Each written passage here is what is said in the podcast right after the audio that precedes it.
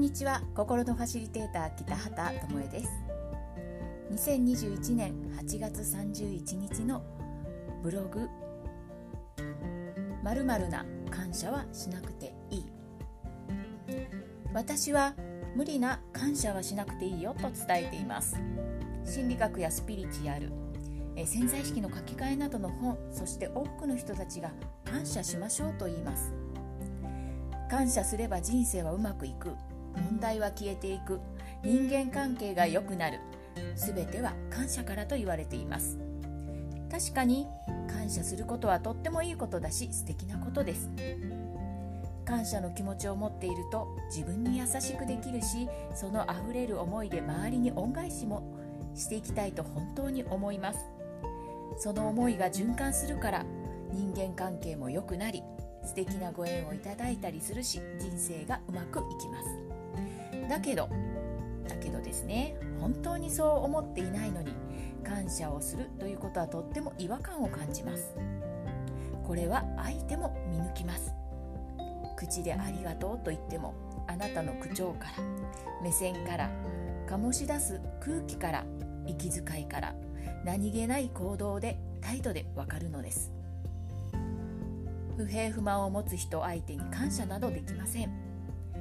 自分の人生に不平不満を持っていても感謝などできるはずもない。ないと思っている人が感謝するだけであると思えるようにもなりません。だから感謝をしようっていうと自分の中になぜか違和感が湧いてくるんですね。まずは自分の中の不平不満を消化させることが先決です。実は言うと私も感謝ができない人でした。ありがとう。何度もアファメーションしても。感謝してますと。紙に何万回書こうとも。全然できませんでした。またどんなに優しくされても人はすぐに裏切るからとか適当に言ってるに違いないといつも斜めから人を見ていました。本当に今 ね今ならごめんなさいと言いたいんですで挙句の果てには感謝できない私は人間失格だとも思っていました。なんて最低最悪の人間だと自分を全否定していた時期もあったんです。特にねあの親には全く感謝できなかったんです。普通なら親にね感謝するのが当然だと思うし娘なんだし育ててもらったんだし学費出してもらったんだしとかいろいろあると思うんですけど本当にできなかったんですよね。なんでここのうちに生まれてきたんだろうっていう強い思いがあったので、まあ、それも私がね、えー、選んで生まれてきたというのは今ならわかります。だけどその当時は、えー、そうやって思っていたので自分のことをね本当に最低最悪の人間だと思ってたんですよ。で感謝できない自分も嫌いでした。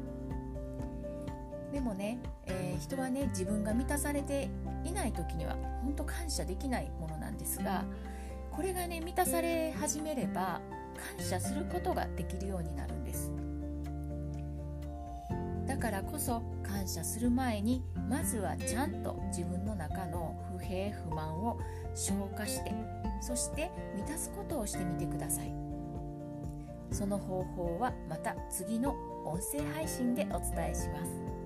ではこの辺で。さようなら。